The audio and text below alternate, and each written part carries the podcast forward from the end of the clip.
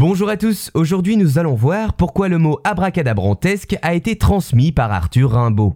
Les mots dont on attribue la paternité à des écrivains ou des poètes ont toujours un petit quelque chose en plus. En ce qui concerne la création ou la popularisation d'expressions, comme nous l'avons vu avec Boris Vian et le tube, ou bien encore Victor Hugo et le mot pieuvre, nous ne manquons pas d'exemples dans la langue française.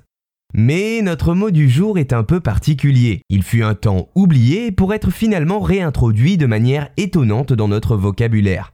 Peut-être y avez-vous assisté, le 21 septembre 2000, le président français de l'époque, Jacques Chirac, donne une interview sur France 3. C'est durant cet entretien qu'il qualifie d'abracadabrantesque des accusations posthumes sur des financements occultes de son parti. Le terme se serait selon Le Monde à partir de ce moment-là popularisé et sera par la suite utilisé dans les médias.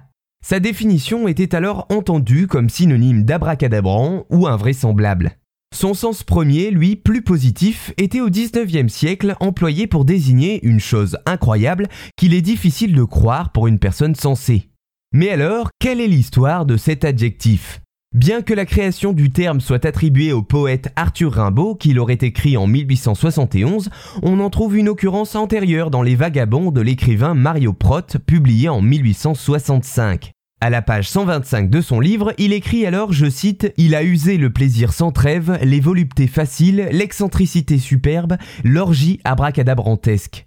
Néanmoins, le terme se fera connaître une première fois par son utilisation chez Arthur Rimbaud, qui en 1871, dans le poème Le cœur supplicié, écrit Ô flot abracadabrantesque, prenez mon cœur, qu'il soit sauvé, ou lavé selon les versions.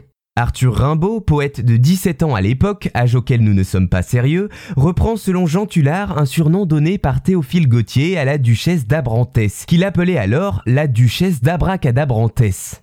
Seulement, dans le poème envoyé à son professeur de rhétorique Georges Isambard, le jeune créateur du Dormeur du Val le dérive dans ses vers d'après le mot abracadabra, qui était au XVIe siècle attesté comme une formule pour guérir toutes sortes de maladies. Ainsi, malgré une occurrence antérieure du mot, c'est bien l'œuvre influente d'Arthur Rimbaud qui transmit à la postérité cet adjectif, repris en l'an 2000 dans un contexte beaucoup moins poétique et beaucoup plus politique par Jacques Chirac. Voilà, j'espère vous avoir appris quelques éléments sur l'histoire de l'adjectif abracadabrantesque qui fut une première fois popularisé par le poète Arthur Rimbaud.